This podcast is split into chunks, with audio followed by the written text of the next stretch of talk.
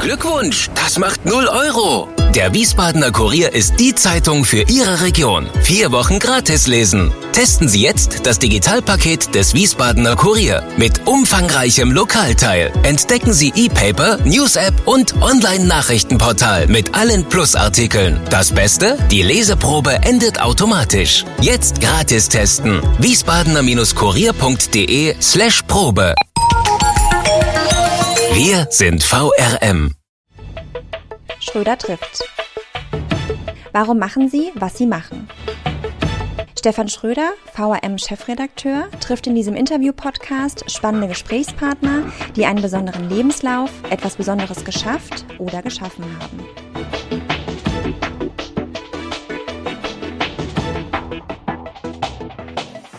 Wir sind bei Dr. Bernd Oliver Meyer, Geboren 1971, verheiratet, drei Kinder, Internist, Hämatologe, Onkologe, derzeit Chefarzt für Palliativmedizin und interdisziplinäre, interdisziplinäre würde ich mal sagen, Onkologie hier an dem St. Josephs Hospital in Wiesbaden. Hallo. Tag. Hallo Schröder. Herr Dr. Meyer, wie beschäftigt Sie das Virus zurzeit? auf verschiedene Art und Weise. Natürlich im Tagesgeschäft, dass, dass immer wieder Neuigkeiten sowohl von der offiziellen Seite als auch vielleicht ein bisschen emotionaler über den Flurfunk kolportiert werden und man versucht, das Wahre vom Hypothetischen zu trennen und auf der Ebene einfach viel Unruhe reinbringt in das, was hier den Krankenhausablauf angeht, viel Angst und Verunsicherung zu spüren ist, mit der man zu tun hat. Und auf der anderen Seite gibt es noch diese, diese ganz große Ebene, dass ich es auf der übergeordneten Ebene ganz spannend finde zu beobachten, auch aus der Perspektive des Palliativmediziners, wie die Endlichkeit plötzlich wieder mitten in der Gesellschaft anzukommen scheint und ganz elementare existenzielle Fragen den Alltag bestimmen. Mhm. Ja. Da haben wir ja wahrscheinlich zwei Ebenen, auf denen Sie sprechen. Der Wissenschaftler und die Emotion. Ja. Wie kriegen Sie die beiden Ebenen im Gespräch zum Beispiel mit Patienten übereinander? Ich glaube, dass es tatsächlich wichtig ist, beiden Ebenen Geltung zu verschaffen. Die wissenschaftliche Ebene ist eigentlich eher das Fundament, auf deren Basis es gilt, das Handwerkszeug sortiert zu haben. Das heißt, in der Fachlichkeit richtig zu sein. Die emotionale Ebene, die emotionale Präsenz, sich einzulassen auf das Gegenüber, macht dann aber eigentlich die Musik und die Melodie aus. Und man muss das Allgemeingültige wieder in die Lebensrealität der Einzelnen übertragen. Das heißt, Sie haben bei der Virusfrage die unmittelbare Tätigkeit auch des Palliativmediziners noch im Auge? Ich glaube, sie wird mutmaßlich vielleicht mehr in unseren Mittelpunkt rücken, als wir es zum jetzigen Zeitpunkt noch hoffen. Mhm. Aber wenn man den Berichten aus Italien folgt und Glauben schenken darf, dann wird sich eventuell auch eine Frage der Priorisierung stellen, die medizinethische Themen berührt. Stichwort Triage. Genau, Triage und mit der Entscheidung, jemanden vielleicht nicht die maximale Intensivtherapie mhm. zukommen lassen zu können oder zu wollen, brauche ich ja spätestens dann auch ein alternatives Therapieangebot, wie ich mit dieser Entscheidung trotzdem noch versuchen kann, möglichst gerecht umzugehen. Und da ist dann tatsächlich auch in dem Fall die Palliativmedizin gefragt. Exkurs, weil wir jetzt zwei Fremdwörter wie selbstverständlich verwendet haben. Einmal palliativ. Ja. Können Sie das in ein, zwei Sätzen erklären, worum es sich dabei handelt?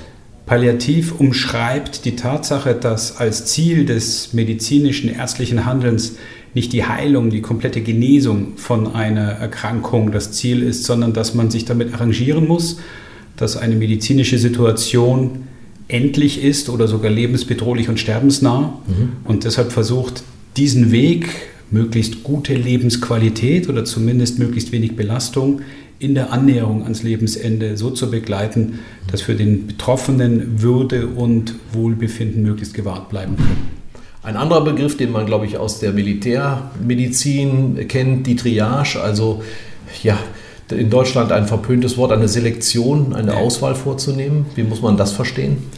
Bedeutet das in zum Beispiel medizinischen Kontext bei einfach einer Situation, wo vorhersehbar ist, dass das medizinische System nicht adäquat allen Betroffenen letzten Endes Hilfe anbieten kann in der gewünschten Form, anhand von möglichst objektivierbaren Kriterien selektioniert werden muss, wer hat mhm. die höchste Chance und Aussicht, von den Therapiemöglichkeiten zu profitieren, mhm. sich um die dann auch zu kümmern und die anderen eben nicht den entsprechenden therapeutischen Bemühungen zuzuführen, sondern in letzter Konsequenz in Kauf zu nehmen, dass die mutmaßlich in der Situation versterben werden. Ohne dass wir jetzt für Panikstimmung sorgen wollen, wenn Sie schon Italien im Zusammenhang mit dem Virus erwähnen, dann denken Sie daran, dass das Sterben wieder näher an uns herankommt, einfach weil es häufiger im Alltag auch vorkommt? Ich glaube, dass tatsächlich die jetzige Situation zeigt, dass dieses Thema plötzlich und wirklich für viele überraschend wieder den Alltag bestimmt. Es ist ja nicht nur das unmittelbar Lebensbedrohliche, sondern wie die Tatsache, dass das Virus präsent ist, den Alltag verändert. Wie Einkaufen zum in Anführungszeichen lebenswichtigen Element mhm. wird. Also das, was inzwischen eher als Freizeitbeschäftigung wahrgenommen wird. Im Moment wird ja das ganze Leben verschlankt um diese Ebenen. Mhm. Es geht eher ums Überleben als ums Leben gestalten, so ja. in der Wahrnehmung. Und damit spukt in vielen Köpfen schon wieder die Situation, dass man verletzlich ist bis hin zum Tod. Dass ja. eigentlich jedem Lebenden völlig unabhängig von bestimmten prädisponierenden Faktoren diese Endlichkeit so sehr zu eigen ist, dass es ein Thema im Alltag sein kann. Das heißt, es geht nicht darum, dass wir damit rechnen, dass jetzt auf einmal 10, äh, 100.000 Tote irgendwo äh, auf der Straße herumliegen, sondern dass die Menschen sich viel intensiver persönlich mit dem Thema Sterben beschäftigen. Es ist eine radikale Konfrontation. In dem Moment, wo man gefordert ist, sich selbst zu positionieren, was man bereit ist zu tun, um mhm. Vielleicht auch Sterben im gesellschaftlichen Kontext eher zu verhindern, denn darauf zielen ja die Maßnahmen aktuell eher ab kriegt man zurückgespiegelt, dass man selbst in der Verletzlichkeit ist. Und ich glaube, dass das eine, eine Erfahrung ist, die viele ausblenden im normalen Alltag und die jetzt plötzlich spürbar wird. Was Sie sagen, dürfte aus ähm, Erfahrungen mit Gesprächen mit Betroffenen auch ja. herrühren. Ich habe das festgestellt bei Gesprächen mit älteren Menschen. Ich ja. sag mal 80 plus die sagen, wenn Frau Merkel verkündet, dass 60 bis 70 Prozent der Deutschen dieses Virus im Laufe der nächsten Jahre bekommen, dann wird es uns ja auch treffen und das ja. könnte einen vorzeitigen Tod bedeuten. Ist das das, was Ihnen begegnet? Klar. Also ich meine, zum einen mit betroffenen Erkrankten, die bei mir zum Beispiel in onkologischer Behandlung sind, die sich natürlich als Risikogruppe große Sorgen machen. Was bedeutet das für mich? Onkologie, Krebskranke. Genau, ja. Krebskranke, also die jetzt gar nicht unbedingt mit mir in Kontakt stehen unter der Überschrift Palliativmedizin, sondern die eine ganz andere Erwartung an die Therapieform haben, die da maximal verunsichert sind. Und natürlich auch eher, ich nenne es mal im privaten Kontext, wenn man mit Menschen spricht oder auch im Gespräch mit meinen eigenen Eltern. Ja, die ja. sind davon ja nicht ausgenommen. Die versuchen das zwar auch grandios auszublenden, mhm. aber wenn man sie dann tiefer hinterfragt, ist dieses Thema natürlich trotzdem da. Ja. Und als Beispiel kann ich nur sagen, ich saß hier mit einem relativ jungen 40-jährigen Patienten mit zwei kleinen Kindern, der eine Krebserkrankung hat, die schon seit vier, fünf Jahren geht und die auch bekanntermaßen unheilbar ist und der quasi grinsend und so ein bisschen zynisch meinte, es darf doch jetzt bitte nicht sein, dass ich nach vier Jahren Kampf gegen die Krebserkrankung an sowas Blöden wie einem Virus sterbe. Mhm. Auf der einen Seite und zum anderen so das Gespräch gestern am Telefon mit, mit meiner Mutter, die sagte, ja, aber eine gute Freundin hat doch morgen Geburtstag. Ist es wirklich so schlimm, dass wir da nicht hingehen können? Ja. Die wird doch beleidigt sein. Oder, na, dann würde ich mich aber schon ärgern, wenn dann potenziell mein Leben beendet wird, weil ich mich nicht getraut habe, den Geburtstag abzusagen. Ja, also diese, mhm. diese Alltags- Präsenz plötzlich von dieser Sterblichkeit, die oft so weit hinter den technischen Möglichkeiten und hinter den vertröstenden Bildern unserer Allmachtsfantasien zurückgeht, das hat momentan, glaube ich, ein bisschen Schaden genommen und da wird einfach spürbar, wie, wie dünnhäutig wir doch dann an bestimmten Stellen sind. Hat solch eine Situation etwas Gutes? Kann man dem etwas Gutes abgewinnen? Ich glaube, es ist nicht der Zeitpunkt. Ich meine, wir stehen jetzt hier gerade am Anfang einer ja. möglich großen Epidemie das so zu bewerten. Aber natürlich bietet, wie auch wenn ich Menschen schwierige Diagnosen eröffne, eine derartige Zäsur, in der vielleicht auch das eigene Erleben, das Gefühlserleben oder auch die, die, die Reflexion über das, was einem wichtig ist, auch immer eine gewisse Chance, etwas zu justieren und nachzukorrigieren. Mhm. Und ich will nicht so weit gehen, das jetzt als große Chance oder als etwas Gutes zu bezeichnen. Aber wenn es Einzelnen gelingt, zumindest das auch aufzugreifen und sich damit ein Stück bewusst zu hinterfragen, ist das, was ich mache, ist das, wofür ich eintrete, wirklich auch das, was ich will. Ja. Also diese Bewusstheit statt diesem passiveren Konsumverhalten wieder stärker in den Vordergrund zu nehmen, dann kann das gut sein. Sie haben vermutlich ja auch schon häufiger kritisiert, dass das Sterben in eine Ecke gedrängt wird, aus der Mitte der Gesellschaft heraus, anders als es früher war. Ich will früher nicht verherrlichen, heute ist mit Sicherheit da vieles besser. Ähm, warum stört Sie das? Ich glaube, also wenn ich da nochmal einhaken darf, ich bin mir gar nicht so sicher, ob es tatsächlich so weit weggedrängt ist. Es sind nur so stereotype Bilder. Mhm. Wenn man sich jeden Sonntag den Tatort anguckt, dann kriegen wir da extrem interessante Varianten des Sterbens präsentiert. Ja? Wenn man, es gibt also ganz unterschiedlichen, fast schon mythischen oder ritualisierten Umgang mit mhm. dem Sterben in bestimmten Facetten. Nur was so wenig Resonanzraum hat, ist dieses alltägliche Annähern an das Sterben. Also diese Haltung, dass selbst das Sterben zum Event werden muss, in Anführungszeichen. Ja. Das ist eher der problematische Teil, dass wir zunehmend gesellschaftlich gesehen vielleicht die Akzeptanz dessen verloren haben, dass im Rahmen eines normalen Lebenskreises ein Sterben, eine Annäherung an ein Sterben auch mit einem Inkaufnahme von vielleicht körperlichen Einschränkungen, die aber nicht alle demütigend empfunden werden müssen, dass dann gewisser Wertewandel stattgefunden hat. Und ich möchte eigentlich die Menschen ermutigen, auch in dieser Lebensphase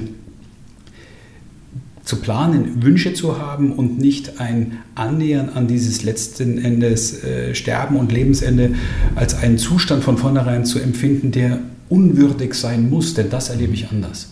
Und ich würde mir wünschen, dass diesen Bildern, die ja zum Teil auch aufgrund der Erfahrungen und den Ängsten gespeist sind, einfach auch das Positive, das Fürsorgliche, das Solidarische, was uns auszeichnen kann als eine mitfühlende Gesellschaft, stärker entgegengesetzt wird. Das erinnert mich sehr stark an das Statement, das Sie und Ihr Haus abgegeben haben im Zusammenhang oder zur Kommentierung des Urteils des Bundesverfassungsgerichts ähm, jetzt im März. Da ging es um das Strafgesetzbuch Paragraph 217, geschäftsmäßige Sterbebegleitung. Ja. Ich glaube, fairerweise muss man erklären, dass mit geschäftsmäßig nicht unbedingt jetzt Einrichtungen gemeint sind, die kommerziell davon leben, Menschen vom Leben in den Tod zu befördern ja. auf deren eigenen Wunsch, sondern wie ist Ihre Interpretation dieses Begriffs? Es war ja eine der Schwierigkeiten dieses Gesetzes, dass geschäftsmäßig tatsächlich kein operationalisierbarer, also definierter juristischer Begriff war, der eine gewisse Rechtssicherheit gezeigt hatte. Der Gesetzgeber hatte 2015 im Kopf den sogenannten Sterbehilfeorganisationen das erschwert zu machen, hier ein, ein Modell anzubieten, im weitesten Sinne ein bisschen polemisch formalisiert als, als Dienstleistung. Dignitas in der genau, Schweiz beispielsweise. Genau, ja. ja. Mhm. Und, und, das war eben in dieser damals als Sternstunde des Parlamentarismus gefeierten Debatte, wo kein Fraktionszwang bestand, das Ergebnis, dass man sagte, naja, wir wollen doch eigentlich betonen und versuchen, die Menschen im Leben zu halten, indem wir den Zugang zu diesen auf einfache Lösung für komplexe Probleme funktionell ausgerichteten Organisationen, indem wir diesen Zugang ein Stück weit erschweren. Mhm.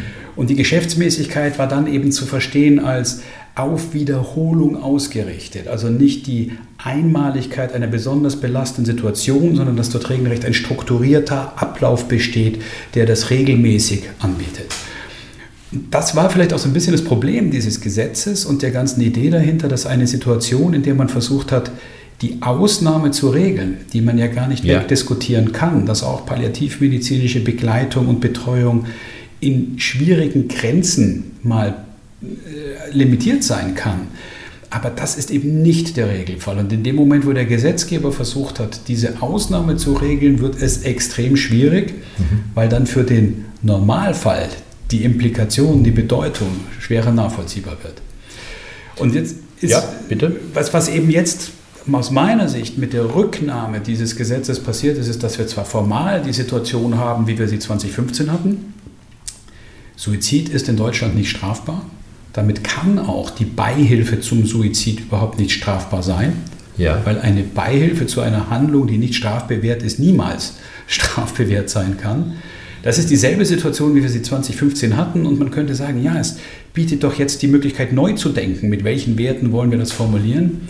Aber allein die Tatsache, dass dieses Gesetz zurückgenommen wurde, ist ein anderes Signal. Mhm. Ja, es wird eher wahrgenommen und zumindest von manchen Teilen aufgenommen als ein endlich haben wir jetzt den Freibrief hier etwas zu tun, was davor limitiert war durch den Gesetzgeber. Und eine sehr enge Assoziation von wer selbstbestimmt leben will, hat auch ein Anrecht, sich selber zu töten und das ein bisschen fast schon in manchen medialen Berichten als glorifiziert rüberkommt. Die, die Erfüllung der Selbstbestimmung ist, dass ich ein Anrecht auf Selbsttötung habe. Mhm. Und da werde ich sehr, sehr kritisch, weil ich in vielen sehr sensiblen, sehr, ja, teils fast intimen Gesprächen mit Betroffenen weiß, dass dass eine ganz andere Lebenswelt dahinter steckt und dass zwar bei vielen geäußerten Sterbewünschen oder auch Tötungswünschen das durchaus eine große Rolle spielen kann, dass man da um Selbstbestimmung ringt, aber eine ganz hohe Ambivalenz da ist und Bereitschaft da sich auch mitzuteilen über das, was einem Angst macht, was andere Ansatzpunkte bietet, als primär in Richtung Entsorgen statt Fürsorge zu denken. Ich habe das auch so verstanden, dass Sie sagen, es ist situativ bedingt, wie jemand seinen, seinen Wunsch fühlt, dem Leben selbstbestimmt ein Ende zu setzen. Wenn er in einer anderen Umgebung wäre oder ist, ja. denkt er womöglich auch anders darüber. Und das ist das, ja. ja, das Credo auch ihres Angebots. Genau. Letzten Endes gibt es keine Menschen, die aus Lebenszufriedenheit und, sagen wir mal, besonders optimistischer Stimmung in Richtung Selbsttötung denken.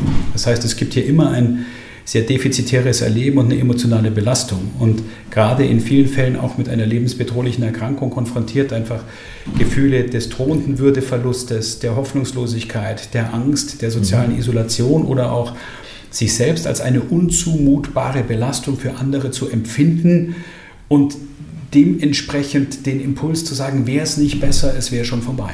Mhm. Und das hat natürlich alles auch eine gewisse Richtigkeit und Bedeutung. Aber an dem Punkt ist ja eine gewisse Kreuzung. Wenden wir uns jetzt diesen Themen sorgfältig zu und versuchen, dann ein Stück zu moderieren und Menschen darin zu bestärken, dass man nicht von der eigenen Leistungsfähigkeit abgeleitet Würde erleben mhm. hat, sondern dass es eine Frage der solidarischen Zuwendung ist, auch in diesem Kontext mit aller Mühe zu verbessern und zu begleiten und Sicherheit zu geben, Geborgenheit zu vermitteln. Und da kommen dann auch diese nicht klassisch medizinischen Kategorien, eben wie Hoffnung, Trost und ähnliches mit ja. in ein medizinisches Denken, die auch ihre Berechtigung haben. Und wir sehen, wie, wie wirksam das ist.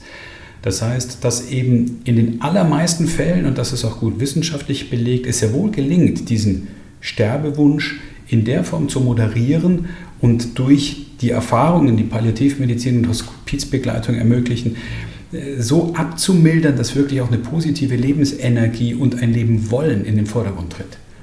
Es ist ja sehr schwierig, jetzt Einzelfälle dagegen ja. zu halten. Wir haben heute einen Leserbrief in unserer Zeitung, in dem jemand sich damit auseinandersetzt, wie Sie äh, kritisch auf äh, Paragraph 217 bezieh ja. beziehungsweise dessen Korrektur reagiert haben. Der sagt, ähm, da fehlt womöglich sogar Empathie, sich in jemanden hineinzuversetzen, der so verzweifelt ist, dass es keinen Ausweg mehr gibt. Ich glaube schon, dass man äh, mit viel Empathie letzten Endes erstmal explorieren muss. Es wäre ja fatal, wenn sich jemand mir gegenüber setzt und sagt, ich möchte sterben und meine einfache Replik wäre wann. Ja. Sondern mhm. in dem Moment bin ich doch jetzt mal unabhängig, ob Arzt oder Mensch oder beides auf einmal, betroffen davon. Und das macht mich neugierig und ich sage, da steckt eine große Not dahinter. Erzähl mir davon. Vielleicht haben wir ja eine Idee oder einen Weg, wie man da entsprechend auch rangehen kann. Ich maße mir nicht an zu behaupten, dass es alles nur eine Frage der technischen Lösung ist. Das, das, das behaupte ich nicht.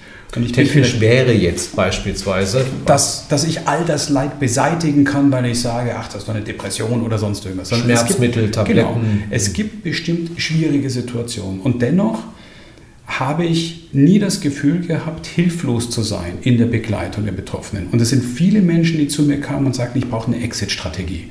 Ja. Und dann einsteigen und, zu sagen, versuchen Sie doch mal unser Angebot. Ich habe eher ein bisschen Sorge, dass wenn Sie jetzt die Exit-Strategie wählen, dass es dann in vorauseilendem Gehorsam ein Kapitulieren wäre vor etwas, von dem man noch gar nicht weiß. Ich komme hierher, um zu sterben. Ja. Ist dann eine Exit-Strategie. Wäre eine Exit-Strategie und ist das, was viele Menschen als den einzig gültigen Ausweg anerkennen, weil ihnen die Aufklärung, das Wissen und vor allem auch die Erfahrung dessen fehlt, was an anderer Stelle vielleicht erreicht werden kann.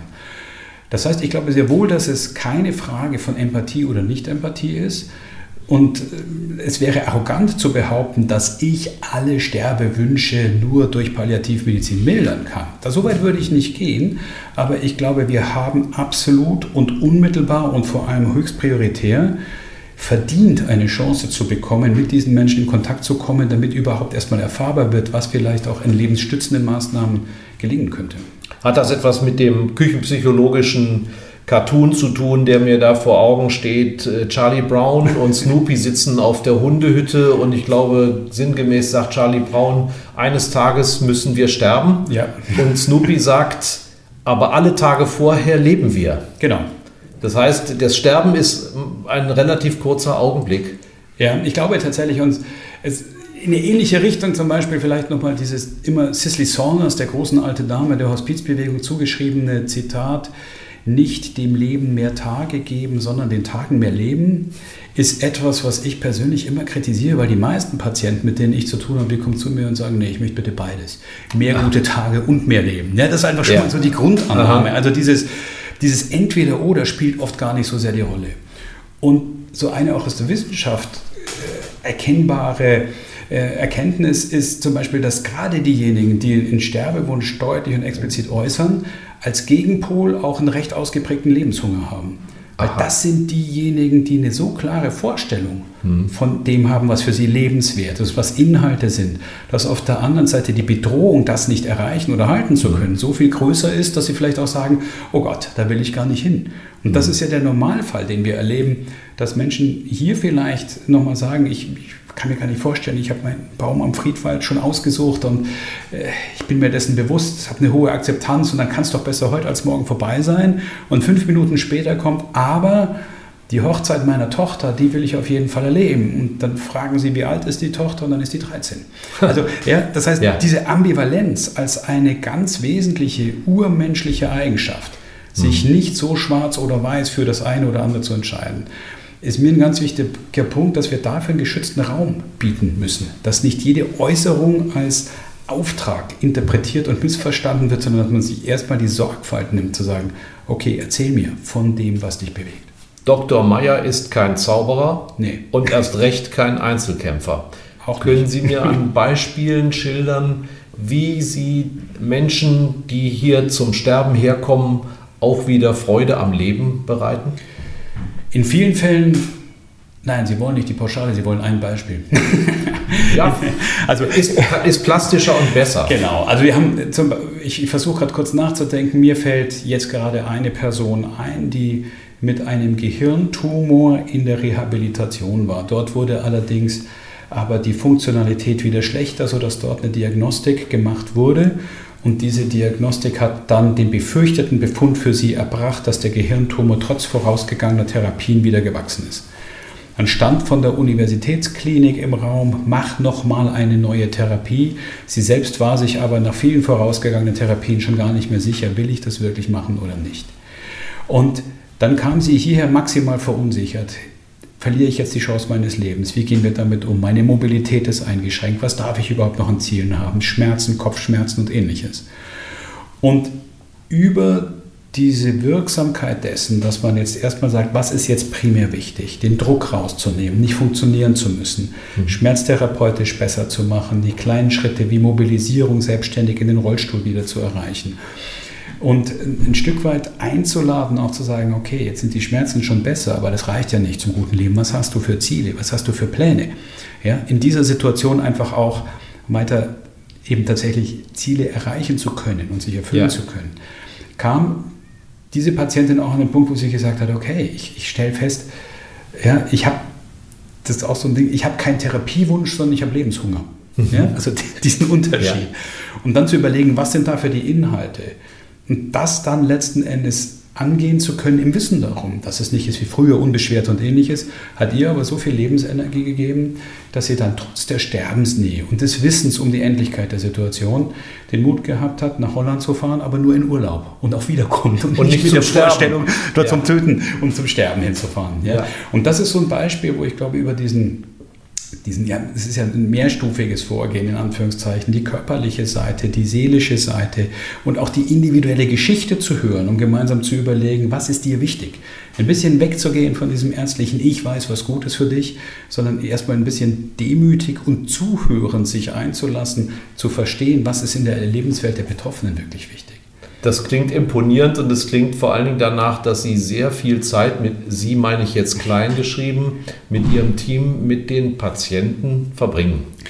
Ich glaube schon, dass Zeit ein wichtiger Faktor ist. Allerdings wehre ich mich ein Stück weit dagegen, dass es immer die, sag mal, unbegrenzte Zeit ist. Ich glaube, es hat schon ein Stück weit eher damit zu tun, dass man sich auch einlässt auf die Kommunikation und dass man den Themen nicht ausweicht. Ja. Also im Sinne von, wir haben keine Zeit, über die Dinge zu reden. Da bin ich immer recht kritisch und auch weise meine Kollegen darauf hin, dass ich das nicht so erlebe und versuche das auch ein Stück in unseren Teams so mit beizubringen. Neigt man dazu, drum rumzueiern, wenn man nicht glaube, in vielen ein Ziel Fällen, hat ja. fürs Gespräch? Ich glaube, an vielen Stellen ja, aber das Wesentliche scheint ja auch zu sein, gelegentlich den Elefant im Raum anzusprechen. Mhm, und ja. ich kann ganz viel Zeit damit verbringen, so zu tun, als würde der Elefant nicht im Raum stehen. Mhm. Das kostet richtig Kraft und Energie. Und ja. wenn man das Angebot schafft, also ich würde jetzt niemandem übergriffig eine Wahrheit aufsetzen wollen oder vorsetzen wollen, um die er nicht gebeten hat. Ich muss mir schon die Erlaubnis ja. holen, auch so offen über die Dinge zu reden. Aber wenn das passiert und man dann ins Gespräch kommt, dann kann ich auch wesentlich effektiver mhm. und nicht nur zeitintensiver, sondern wirklich effektiver kommunizieren und muss nicht immer drumherum eiern. Seit sieben Jahren sind Sie hier. Sie ja. haben aber auch sich schon um Palliativmedizin in den Horst-Schmidt-Kliniken gekümmert. Sie haben das auch im Studium verfolgt. Ja. Sie sind noch nicht mal 50, ähm, haben aber eine unglaubliche Erfahrung darin. Ja. Wie hat denn der junge Bernd Oliver sich mit diesem Thema befasst? Das ist ja das Ende des Lebens und Sie haben das am Anfang Ihres Berufslebens schon gemacht. Wie kommt man dahin? Tatsächlich auch ein Stück aufgrund der, der eigenen persönlichen Erfahrungen. Das ist während meines ersten Pflegepraktikums, wo man mit großen, staunenden, blauen Augen diese Medizinwelt betritt. Zumindest war es bei mir so. Ähm, ich auf der einen Seite die ersten Menschen im, ich nenne es mal professionellen Kontext, sterben erlebt habe und gleichzeitig meine eigene Großmutter ja. Sterben lag oder in eine sterbensnahe Situation gekommen ist und dann ist relativ schnell klar geworden, hier stimmt was ganz gewaltig nicht. Also das kriege ich nicht irgendwie so nebeneinander, aber mit der Neugier des Jungen in Anführungszeichen ja. dann auch Raum und Zeit blieb, sich relativ früh damit zu beschäftigen und sich mit hospizlichen Ideen und anderem auch zum Zeitpunkt während des Studiums vielleicht schon darauf einzulassen, was dann sehr hilfreich war, weil ich damit die Chance hatte, mir Erfahrungen anzueignen, die vielen Kollegen, die frisch von der Uni kommen, dann in den Medizinbetrieb hineingeworfen werden. Da ist man ja quasi von einem Tag auf den anderen, wird man als Experte wahrgenommen, der Oder halt nicht in weiß. Ja, ja, genau, der man nicht ist. Und so hatte ich die Chance, unter anderem in England und bei verschiedenen Gelegenheiten, das so ein Stück zu kultivieren und dabei immer mehr festgestellt, das ist möglicherweise nicht nur was, was interessant ist, sondern was ich mir auch langfristig vorstellen kann weil die intensive Auseinandersetzung oder Beschäftigung mit Menschen das einlassen können, für mich trotz aller Intensität oder vielleicht auch gerade deshalb auch persönlich viel bereichernder ja. scheint, als wenn man jetzt salopp formuliert irgendwie 30 Patienten in der Blutdruckambulanz in der Stunde sieht. Spielt der Glaube oder ein Glaube dabei eine Rolle? Ich glaube auf jeden Fall.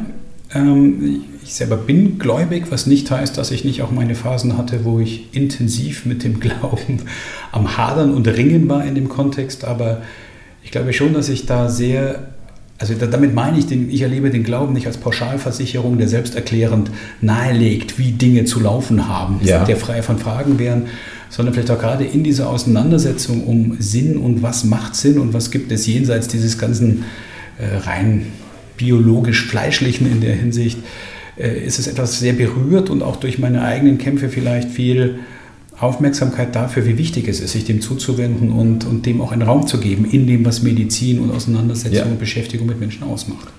Als Außenstehender würde ich sagen, wenn man so viel mit Sterben zu tun hat, könnte einen das ja auch belasten. Glaube ich tatsächlich nicht. Also tatsächlich muss man aufpassen, dass man auch bestimmte Mechanismen hat in der, äh, ja, wie nennt man das, Psychohygiene oder ähnlichem, ja. dass das an einem guten Platz ist. Mhm. Ich glaube, dass wir auch innerhalb des Teams und innerhalb der, der miteinander Arbeitenden eher einen sehr ehrlichen und auch humorvollen Umgang haben. Also es wäre die falsche Vorstellung, dass wer in dem Feld arbeitet, überwiegend schon depressiv gestimmt sein muss und so ein bisschen masochistisch veranlagt, um ja. damit umgehen zu können. Das trägt einen nicht dadurch. Ich glaube, dass es eher Menschen sind, die eine recht bewusste Einstellung und Lebensart haben und eine Haltung präsentieren und die auch Spaß daran haben, sich vielleicht persönlich mit einzubringen und das stärkt dann auch wieder. Ich bin jetzt weit davon entfernt, wie es manche erleben, zu sagen, dass sie so dankbar sind für jede Erfahrung, die man da macht. Das ist bei weitem nicht alles nur schön, was man da erlebt. Ja. ja? Aber das, wofür ich dankbar bin, dass ich mir ehrlicherweise keine Sorgen darüber machen muss, ob mein Tagwerk in Anführungszeichen sinnvoll ist. Mhm. Ja, also wenn ich das jetzt vergleichbar erlebe, äh, wenn ich mit Kumpels unterwegs bin, die in ganz anderen Branchen unterwegs sind, die so zum Teil sich am Erfolg gescheitert fühlen, weil sie denken, was mache ich den ganzen Tag hier? Ja. Was bringt das den Menschen? Die Frage muss ich mir nicht stellen und dafür bin ich sehr dankbar, dass das etwas ist, wo ich schon das Gefühl habe, das tut mir gut. Und man hat Möglichkeiten und lebt selbst vielleicht ein Stück intensiver, dass man sich auch die Frage stellt jeden Abend, war das soweit okay? Ja. Ist mein Leben einigermaßen im Lot? Ist das der, auf dem richtigen Weg? Was setzen Sie auf der Lebensseite dagegen? Oh, eine ganze Menge. Also ich glaube, dass ich äh, feierfreudig, gesellig, viel Musik, das ist etwas, ja. wo ich mich regelmäßig auch komplett... Spielen Sie selbst? Ja, ein Instrument? Ja, ähm, schon ganz gerne. Also früher auch während des Studiums mit Band und so weiter unterwegs gewesen. Was für ein Instrument? Das ist die Frage. Also ich glaube inzwischen am besten Gitarre, aber auch so ein bisschen Klavier, ein bisschen Bass, ein bisschen von allem Möglichen. Und in welche Musikrichtung geht das? Das, was wir als Band gemacht haben, war so ein bisschen Deutsch Alternative viel vom Punk und äh, Ach ja, ja und eher, eher mit Gitarre. Der Punker in der Palliativmedizin. ja, so geht es manchmal. Aber so stelle ich mir jetzt einen Präsidenten gar nicht vor. Und ich habe gelesen, Sie sind Präsident, beziehungsweise werden es beim nächsten ja. Palliativkongress hier in Wiesbaden im September. Genau. Hoffentlich findet er statt. ja, genau. Was ist das für ein Amt? Das ist letztendlich, also die Fachgesellschaft, die Deutsche Gesellschaft für Palliativmedizin, veranstaltet alle zwei Jahre einen großen wissenschaftlichen Kongress und der wird eben jemanden übertragen, der da vielleicht, von dem man meint, er hat entsprechend den Überblick, dann ja. auch das Feld so repräsentieren zu können. Und wir sind hier in Wiesbaden sogar ein Team aus drei Menschen, die das machen, wobei ich der engst in die Fachgesellschaft eingebundene bin. Und zwar aber auch wichtig, das durchaus multiprofessionell zu machen, also nicht nur aus der ärztlichen Perspektive, sondern wir sind ein Trio mit Kurt Schmidt als Ethiker aus Frankfurt, der ja. uns noch ergänzt, und Michaela Hach aus der Pflegeperspektive. Und glaube ich, haben es von daher geschafft, unter dem durchaus ja sehr zeitgerechten Motto Kontroversen am Lebensende auch in, in hohem Maße nicht nur wissenschaftlich, was manche damit verbinden, dass dann da bunte Zahlentabellen ausgetauscht werden, sondern auch die, die brisanten Themen wie zum Beispiel die Diskussion um Suizidbeihilfe oder auch im mhm. internationalen Vergleich und ähnliches mit anzubringen. Mhm. Und in der Fachgesellschaft selber bin ich eben tatsächlich auch der Vizepräsident, der entsprechend dort mit involviert ist, die wissenschaftliche und auch die politische Dimension der Palliativmedizin mit zu vertreten das geht inzwischen, ähm, denke ich, auch weiterhin sehr Hand in Hand, dass einfach das Fach Palliativmedizin bei aller wissenschaftlichen Eigenständigkeit so eng mit gesellschaftlichen Fragen, mit ethischen Fragen verbunden ist, dass es nie unpolitisch sein wird. Mhm. Wir kommen jetzt zu einer Rubrik, die für den einen schwierig, für den anderen leicht leistbar ist. Wenn ich sage auf ein Wort, ja.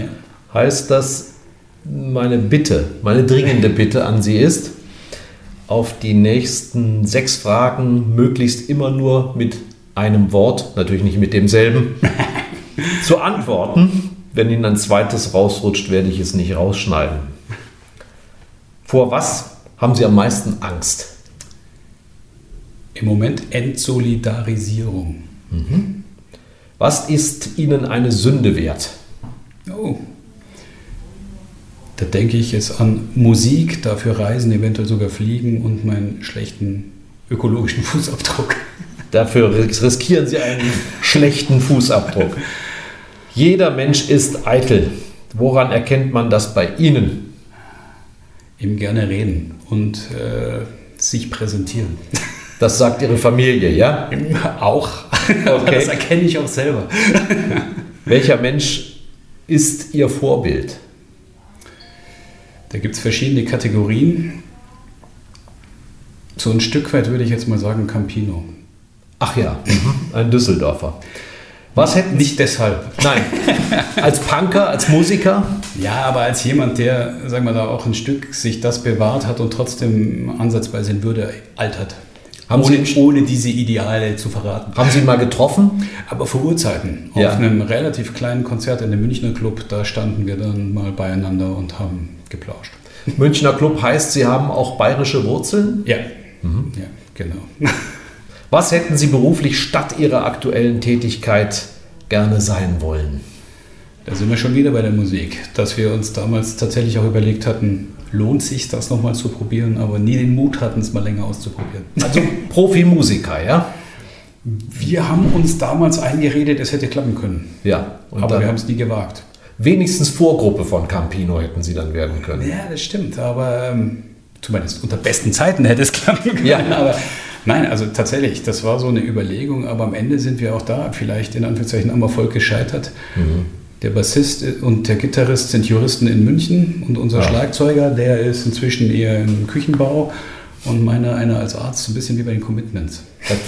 Dann würden Sie praktisch nur über Skype Musik machen können. Wir hatten es zumindest so, dass wir uns jetzt immer mal wieder regelmäßig getroffen haben und so einmal im Jahr muss noch irgendwas gehen. Ja, letzte Frage. Ihr größter Wunsch fürs Alter? Es beginnt ja praktisch nächstes Jahr. Ja, ich glaube auch. Ist dran. Ein Wort ist schwierig.